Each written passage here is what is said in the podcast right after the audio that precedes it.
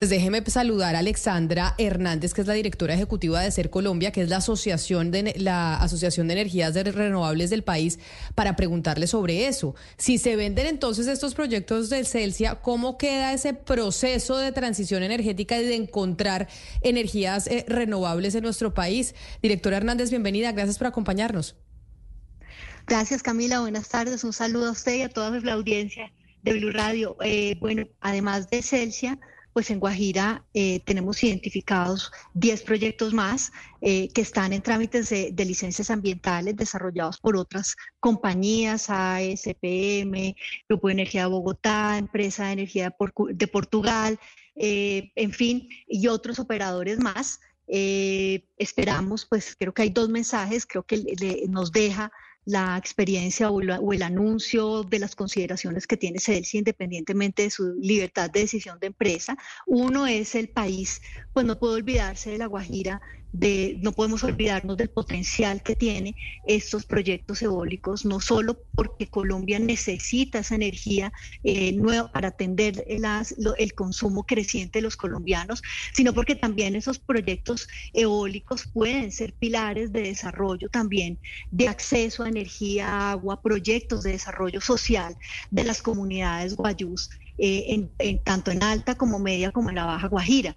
Entonces, pues ahí hay una lección que tenemos que aprender como país y apoyar el desarrollo de estos proyectos. Sí, presidente Hernández, Celsia decía que pues esta es una de las alternativas debido a las demoras en, y las dificultades en el desarrollo y ustedes en Ser Colombia en el informe de gestión que entregaban hace más o menos un mes alertaban que había unos seis proyectos que estaban en estado crítico que debían haber entrado ya en funcionamiento pero que no habían podido hacerlo. ¿Cuáles son esas demoras y esas trabas que están identificando ustedes para los proyectos de energía renovable? Esos seis proyectos del informe de, que, presentamos hace un año, hace, hace unas semanas, corresponde a los eh, eh, proyectos que asumieron obligaciones en las subastas que eh, organizó el Ministerio de Minas y Energía entre el año 2019 y el 2021. No todos están ubicados en Guajira. el problema que han tenido estos proyectos es que asumieron obligaciones de entrega de energía que deberían, que están honrando desde el año pasado, pero los proyectos, las operaciones no han podido arrancar. Entonces han tenido que honrar esos contratos comprando energía en la bolsa eh, de energía a precios más altos para vender en sus contratos a precios de energía renovables más bajos y esas pues son pérdidas que llevan más de un billón de pesos, con lo cual cada día que se retrase la entrada de esos proyectos pues son pérdidas importantes para las empresas que tienen de energías renovables que tienen que cumplir y honrar sus obligaciones con el mercado. Entonces pues es difícil en la medida que no arranquen que estos proyectos aguanten mucho más eh, tiempo eh, eh, de, trámite sin, sin arrancar operaciones. Hubo un evento hace un tiempo, director Hernández, no sé si lo recuerde, en el que el presidente Gustavo Petro un poco regañó a la entonces ministra de Minas y Energía, Irene Vélez, sobre todas estas trabas, toda esta red de burocracia y de regulación que no permitía pues, entrar en vigencia los proyectos y habló de las consultas previas. desde ese regaño, que no recuerdo la fecha, no sé si usted la recuerde, ¿Qué ha hecho el gobierno por mejorar todas esas trabas? La relación con las comunidades, la licencia ambiental, o en su opinión, desde entonces todo sigue igual.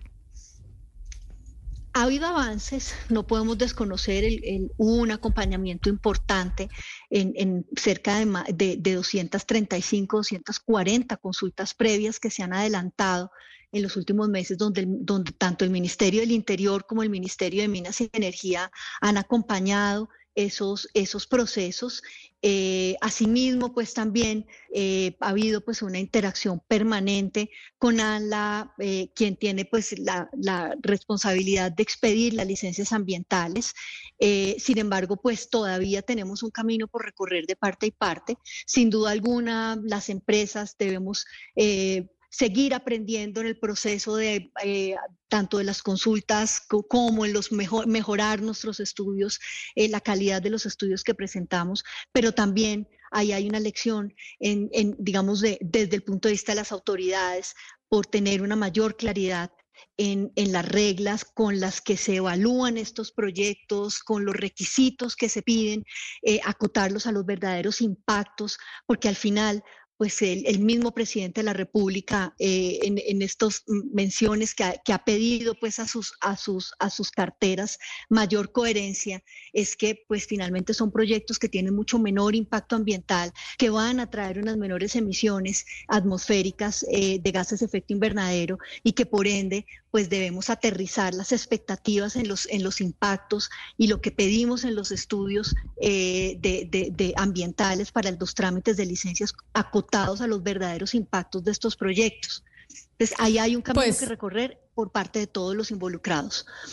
Pues directora Alexandra Hernández, yo le cuento que me informan que de la ANLA, en la ANLA están trabajando precisamente en emitir un comunicado haciendo varias precisiones sobre la licencia ambiental de los proyectos de Celsia en La Guajira y que ese comunicado en el que está trabajando la ANLA para hablar sobre esos proyectos de Celsia de La Guajira nos va a dar eh, muchas claridades al respecto de estas iniciativas. Muchas gracias por atendernos hoy aquí en Mañanas Blue.